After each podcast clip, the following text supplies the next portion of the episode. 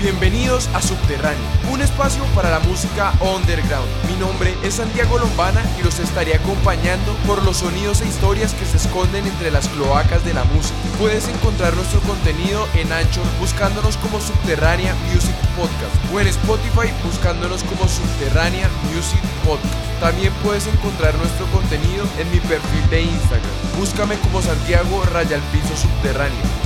La música, nuestra vida.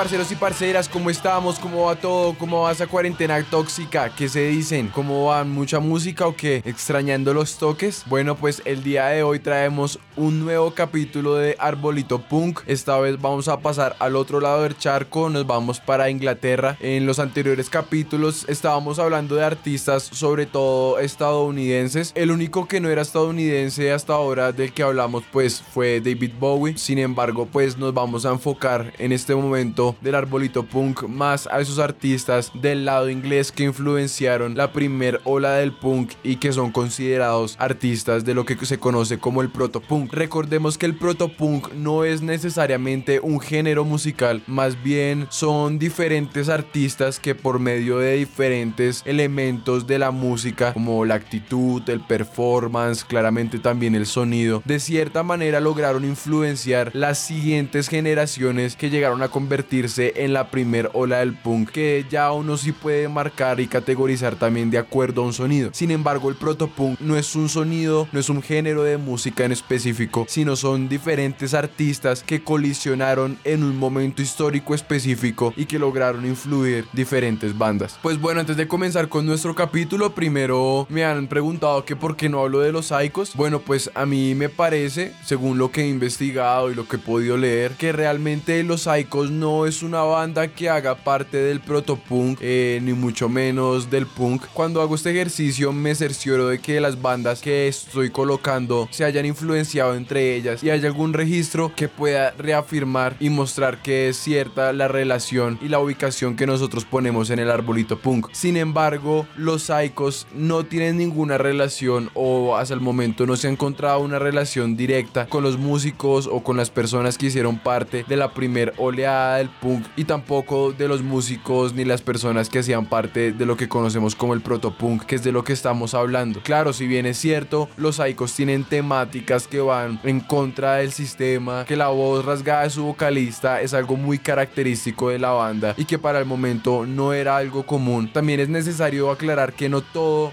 lo que vaya en contra del sistema y tenga una voz rasgada es necesariamente punk. Pues pienso que en cuanto a la relación sonora es una relación que se puede encontrar con muchos otros géneros y cuando uno escucha realmente la discografía de los Psychos uno se da cuenta que están como más influenciados y suenan más como al rock and roll clásico, tal vez un poco de surf rock, pero a punk rock, punk o hardcore punk o ni siquiera proto punk me parece a mí que, que mm, llegan a sonar o pueden llegar a tener esa influencia de alguna manera. Sin embargo, si alguno de ustedes conoce de algún documento, algún documental o algún foro en el que se pueda como ver más qué tipo de relación tienen los psychos con el punk, pues brutal. Yo siempre estoy abierto a cualquier opinión y pues si existe alguna forma de probar esa relación, le hacemos un capítulo especial a los psychos en el arbolito punk. Mientras tanto, me parece que, que no, que no deberían estar. Y bueno, bueno, ya por último se viene nuestra tanda de recomendadas y se viene una entrevista. Sin más preámbulos, vamos a comenzar con nuestro episodio del arbolito punk del día de hoy. Espero que les vaya a gustar. Váyanse por una pola, por un cigarro, por su porro, lo que sea, párchense. Y bueno, comencemos con nuestro capítulo del arbolito punk. Ellos fueron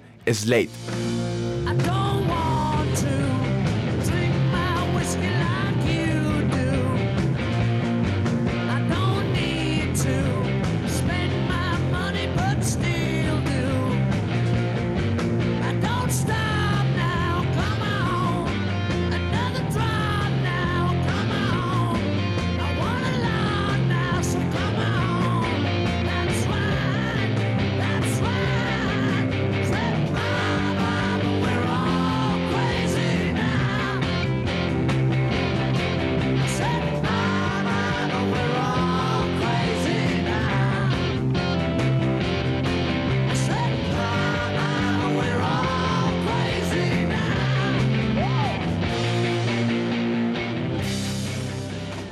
Slade es una banda británica, su sonido varía entre el glam rock y el hard rock. Esta banda fue formada en 1966, fue una de las bandas que tuvo mayor éxito comercial en la primer parte de la década de los 70. Habían varias cosas que los hicieron característicos, entre ellas las faltas de ortografía que hacían claramente con toda la intención del mundo para llamar la atención dentro de sus portadas, dentro de los nombres de sus sencillos y los nombres de sus mismos álbumes. Es una banda que con su trabajo ha llegado a influenciar bandas de todo el rock de todos los géneros y subgéneros que tiene el rock. Además de ser una de las bandas pioneras y cabeza de lo que conocemos como el glam rock. Como decíamos, esto del protopunk no necesariamente es un género musical. Es decir, que del sonido de Slade al sonido de The Stooges, claro que hay una diferencia enorme. Pero cuando se habla de protopunk, se habla de una influencia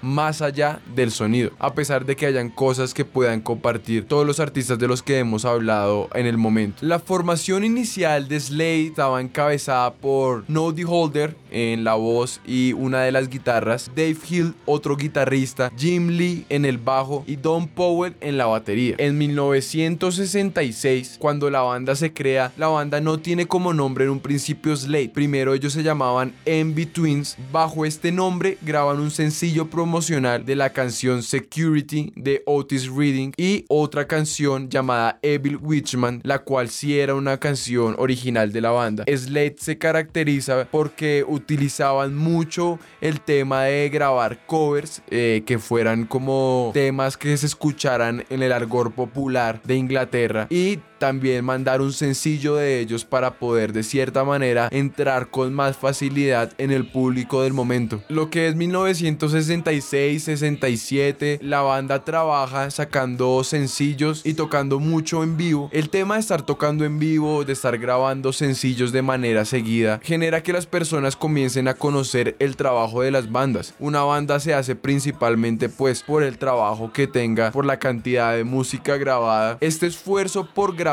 música y por estar siempre presente en los conciertos, generó que un promotor local llamado Roger Allen recomendara la banda a una disquera conocida como Philips Records. Encantada con el grupo, eh, los invitó a pasar una semana en sus estudios de grabación en Stanhope Place. Sin embargo, esto solamente duraría esa semana, ya que Fontana Records les ofrecería un contrato mucho más jugoso y que prometía poner a la banda en una posición, en una posición mucho más alta. La única condición que tenía Fontana Records para firmar con la banda era que se cambiaran el nombre. Así que dejan de llamarse Betweens para pasar a llamarse Ambrose Slate. Esto se da en 1969. Entonces, no solamente llegan a una nueva disquera, sino que con esto graban su primer álbum, su álbum debut, conocido como Beginnings. Las personas que conocen el álbum eh, sabrán lo que yo les estaba diciendo en un principio de los errores de ortografía intencionales. Verán como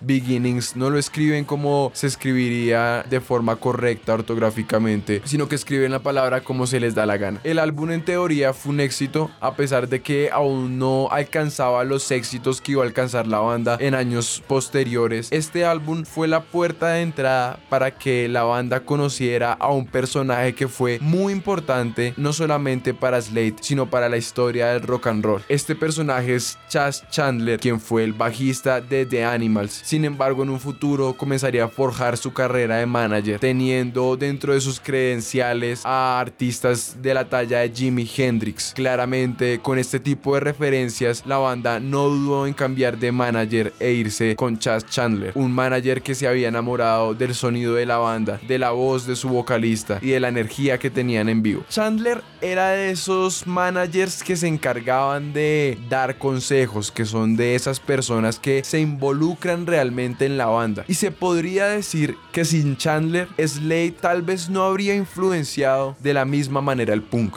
Cuando llega Chandler a la vida de Slade, lo primero que hace es darle dos recomendaciones a la banda. Una, que tenían que dejar de tocar covers. Y la segunda, que deberían adaptar una imagen skin. ¿Por qué una imagen skin? A finales de la década de los 60 en Inglaterra, pues todo el tema de los punks aún no existía. No se había llegado a esa transformación. Sin embargo, en el momento, todo el tema del ska, del two-tone, los root boys, los era algo muy fuerte dentro de la cultura popular inglesa. Dentro de la cultura skinhead, el ska era la música más popular, por decirlo así. Era muy importante. Sin embargo, en la década de los 70, los skinheads comienzan a escuchar algo que se comienza a catalogar como el hoy. El hoy en un principio era sinónimo de street punk. Y ya cuando lleguemos a ese punto del arbolito punk, nos vamos a dar cuenta como en un inicio hacer una línea clara entre el hoy y el street punk es muy difícil. Cuando hablamos del hoy, tenemos que hablar de una combinación de varios géneros musicales. Primero está la primer ola del punk, eh, todo el tema de Ramones, Sex Pistols, The Clash, The Jam. También tenemos otra pizca de bandas mood británicas como lo fueron The Who, Small Faces y los mismos de Rolling Stones. Además, hay una cultura muy fuerte por ese mismo componente popular al fútbol y por ende esto nos relaciona directamente con el pop rock, eh, con bandas como Feel Feelgood, del que hablaremos después, y además tenemos el glam rock, el glam rock encabezado por Slade y Sweet. Aquí es donde encontramos la relación directa que tiene Slade con el punk, porque Slade es una de las referencias más importantes para la consolidación del hoy, y el hoy tiene mucho, mucho, mucho que ver con el punk. En este momento no nos vamos a adentrar en eso porque cuando lleguemos a la parte del arbolito punk en el que hablamos de hoy y hablamos de street punk, nos vamos a dar cuenta de cuál es la importancia de Slate dentro de la consolidación del punk como género musical. A principios de los 70s, Slade con una imagen skinhead comienza a popularizar sus éxitos dentro de la cultura popular. Una vez Slade está posicionado dentro de la cultura popular y su música lo está, deciden cambiar su estética y dedicarse de lleno al glam que estaba en pleno auge. Recordemos que los skinheads eh, no tienen, no solamente en Colombia, sino que casi que en ningún lado del mundo, una fama muy buena sobre todo por esa cultura de la pelea y que en el principios de los 70 en Inglaterra era algo tan evidente. Slade siempre fue una banda que se proyectó para ser una banda exitosa. Ellos querían sonar en radio, sonar en televisión, llenar estadios y no tenían ningún problema con eso. Y a pesar de eso, su música y su actitud siempre fue muy contestataria contra los cánones de lo que era la música. Por eso cuando Slade comienza a dejarse crecer su cabello y a dejar un poco la estética skinhead, nadie lo toma realmente a mal. Esta época yo diría que es la época dorada de la banda, desde 1969 hasta 1974. En 1969, como dijimos, saca su álbum debut Beginnings. En 1970 Play It Loud, en 1972 Slayed y en 1974, año en el que se fundan los Ramones, sacan All New Buried and Blue. A mi parecer es la época dorada de Slade porque estaban completamente enfocados en sonar en su país, en trabajar en su música y además hacían parte del auge siendo una de las caras principales del glam rock. Sin embargo ya para 1975 la banda comienza a cambiar su panorama y como no habían tenido mucho éxito en Estados Unidos deciden irse a vivir a Estados Unidos y enfocarse en ganar un respeto dentro de la cultura popular y los públicos estadounidenses como lo habían hecho en Inglaterra porque en Inglaterra si alguno encuentra de los comentarios de las bandas acerca de Slade es que su show en vivo se caracterizaba por tener una energía increíble. Entonces Slade no solamente quería transmitir a Estados Unidos con la música que podía llegar a vender sino también quería demostrar que en vivo eran capaces de muchas cosas entre 19 1975 y 1976, Slade comienza a girar por Estados Unidos, no con cualquier tipo de banda, no solos, nada más ni nada menos, comienzan a girar con Aerosmith, Cita Cita Top y Black Sabbath. Además tuvo varias actuaciones en Filadelfia y New York. Sin embargo, ellos no lo sentían como un verdadero éxito. Eh, no sentían el mismo calor y el mismo apoyo que sentían en su país, en Inglaterra. Así que en ese momento ellos deciden a su país. En 1977, llegando nuevamente a Inglaterra, pues ya aquí se dan cuenta que no tienen mucho que hacer, porque en 1977 el punk se había tomado Londres y todo Inglaterra y el glam rock ya había pasado totalmente a un segundo plano. Es en este momento donde la banda comienza a caer en una especie de declive y por unos años Slade no tiene el protagonismo que tuvo a finales de los 60 y principios de los 70, no solamente en los shows underground, en la radio, en la televisión e incluso en festivales. Ya para 1980 la situación es muy complicada y en 1980 pasa algo peculiar porque muere Bone Scott, que fue el segundo vocalista de ACDC. En el momento en el que muere Bone, Holder comienza a ser mencionado, comienza a ser como un chisme de pasillo. Y el chisme es que iba a dejar Slade para convertirse en el nuevo vocalista de ACDC. Mientras todo esto pasa, Slade comienza a grabar un EP titulado Six of the Best. Y mientras graba el álbum, reciben una llamada de Ozzy Osbourne, quien les pide que lo reemplacen en un festival. Recordemos que en 1980 sale el álbum Blizzard of Oz de Ozzy Osbourne y en su gira promocional se encuentra inhabilitado para hacer la fecha en el festival de Reading. Entonces Ozzy Osbourne que ya había girado con Slade cuando tocaban Black Sabbath recomienda la banda y en el momento en el que recomienda la banda pues la banda comienza a hacer todo lo posible para recuperar a su vocalista no solamente para que cante con ellos sino para que realmente se motive a dar el show y dar el 100% que es lo que la gente necesitaba. Era muy difícil convencer a Hill, se intentó por todos lados. Aquí es donde volvemos a decir la importancia de Chas Chandler, el manager que llegó a la vida de Slade a finales de los 60, que estuvo en la vida de Hendrix y que es uno de los managers más importantes de la historia del rock and roll. Sin él, Slade no hubiera vuelto. Chas Chandler se encarga de convencer a Hill, no solamente con el tema del dinero que se le iba a pagar a la banda, sino también haciéndolo caer en cuenta que la banda podía volver después de un tiempo ya posicionada, ya con el carácter de una banda madura, reconocida casi como una banda de culto y teniendo la posibilidad de volver a las canchas en frente de 65 mil asistentes. Esto fue lo que convenció a Gil. No estaba muy convencido de cuál iba a ser la recepción del público. Para su sorpresa, Slade llenó, estuvo increíble y fue uno de los conciertos más bellos e inolvidables de la banda. En adelante, Slade saca varios álbumes, eh, Will Bring the House Down en el 81, Till Death Do You Part en ese mismo año, The Amazing Kamikaze Syndrome en 1983, Rugy's Gallery en 1985, Crackers, The Christmas Party Album en ese mismo año en 1985, You Boys Make Big Noise en 1987 y Keep On Rocking en 1994, ya cuando la banda cambió al nombre Slade 2, eh, cuando cambian algunos integrantes. No me voy a enfocar en toda su discografía, porque como hemos repetido en varios episodios, esto se trata de Arbolito Punk y de hablar de cuál fue la influencia de la banda dentro del género. Y como hablábamos, esto realmente se nota más en sus primeros trabajos, en su trabajo de 1900 1969 a 1974, no solamente por el trabajo musical, sino también porque la banda estaba sumergida dentro de la cultura popular del país, dentro de los toques, dentro de lo que estaba sucediendo en las calles. Eso generó una influencia directa en la cultura skinhead y lo que íbamos a conocer después como el hoy y el street punk. Además también Slade eh, era una banda que se caracterizaba por crear éxitos, canciones que estaban destinadas a estar en los tops de la radio por ser canciones pegajosas y que gustaran. Slade influenció bandas de todo el rock and roll, bandas como Nirvana, The Smashing Pumpkins, Ramones, Sex Pistols, The Clash, Kiss, Monty Crue, Def Leppard y las mismas The Runaways. En una entrevista,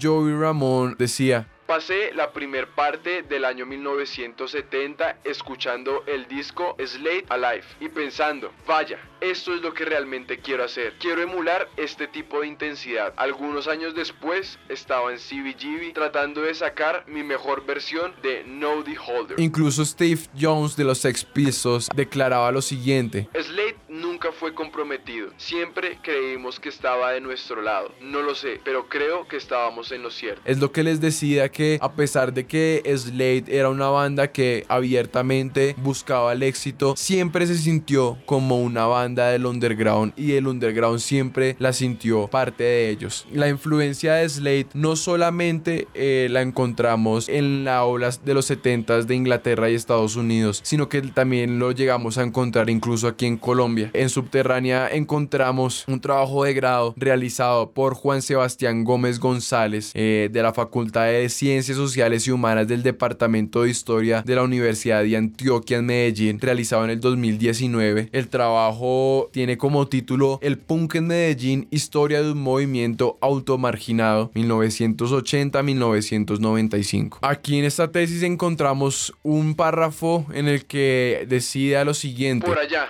a inicios de los 80s, cuando escuchábamos hard rock, los cassettes eran como la posibilidad de escuchar lo que no se ponía en la radio. Con la llegada del punk comenzó la dinámica de parchar, especialmente los viernes cuando comenzaban los parches con la grava y los casetos. Antes, con un amigo, César, que era de la Gran Avenida, escuchábamos casetos y con Rigo en Castilla conseguíamos música que provenía de Estados Unidos, Inglaterra, Alemania y Francia. Mientras en las emisoras antioqueñas los éxitos más escuchados eran las baladas de los grupos Mocedades, Trigo Limpio, Menudo, Ricos y Pobres, Manzanilla y cantantes como Pecos Navas, Camilo VI, José Luis Parales, Rocío Duncan, Julio Iglesias, Fausto, Oscar Golden, Bachelo. En las notas se escuchaban bandas de rock psicodélico como Grateful Dead, Jefferson Airplane, The Doors, Iron Butterfly, Pink Floyd, Yes, Genesis, Camel, Queen, Alice Cooper, UFO, Slade e ACDC. Aquí en esta declaración podemos ver cómo la influencia de Slade incluso llega al parche del punk medallo de los años 80 en sus primeros toques. Realmente la influencia de Slade en el rock y en la música es impresionante. Es una banda que comenzó en la cultura popular inglesa, fue a Estados Unidos a probar suerte y a pesar de que para ellos no fue un éxito, esa gira y ese esfuerzo que hicieron fue la puerta para que personajes como Joey Ramón pudieran acercarse a su música y gracias a su música y su influencia hacer lo que hicieron por el punk, para después llegar incluso en los años 80 a una ciudad llena de conflictos por el narcotráfico como lo fue Medellín y el punk medallo. Ellos fueron Slate.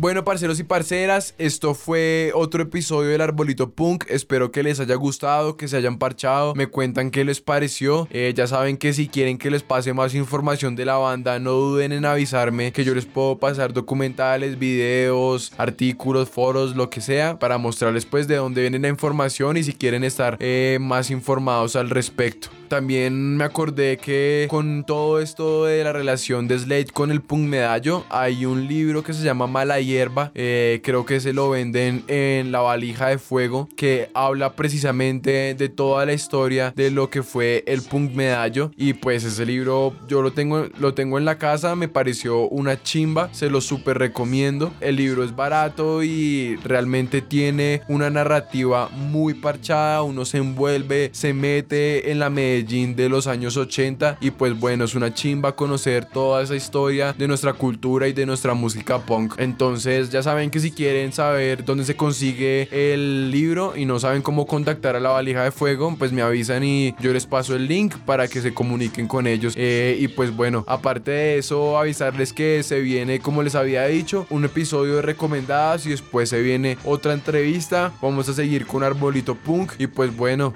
las mejores, espero que se estén cuidando que cuiden a las personas que están a su alrededor. Les mando un abrazo gigante y nos escuchamos en una próxima misión. Las mejores parceros y parceras.